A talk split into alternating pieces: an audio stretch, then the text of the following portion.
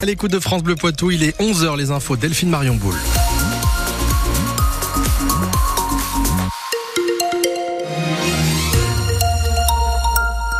La plus grande ferme de France ferme ses portes ce soir. Le salon de l'agriculture s'achève à 19h et malgré les manifestations des agriculteurs et le climat par moments très tendu au salon, la fréquentation est au rendez-vous, similaire à l'an passé, même selon la directrice du salon.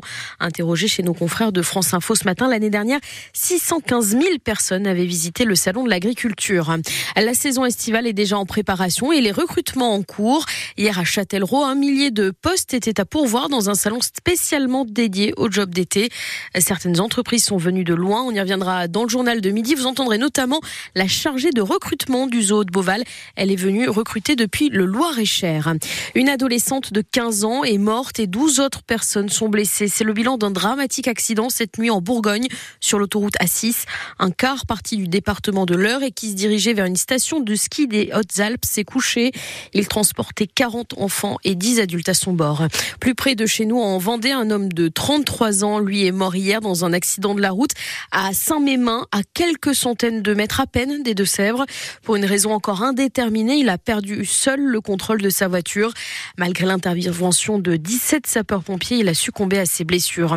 Chez nous, une perte de contrôle aussi, et là encore dans des circonstances qui restent à éclaircir.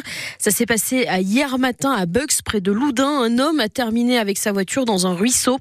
Il a été transporté conscient à l'hôpital. Vétusté et pluie abondante ne font pas bon ménage. Et hier, il y a eu des effondrements dans les Deux-Sèvres. Une maison, par exemple, dans la Grand Rue de Mosée-sur-le-Mignon.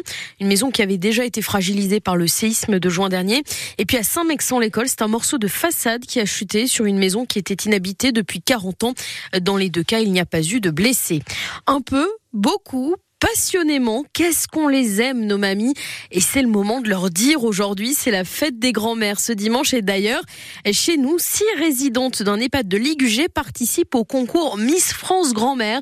Elles se sont faites chouchouter par des étudiantes en coiffure et en esthétique de Saint-Benoît du CFA.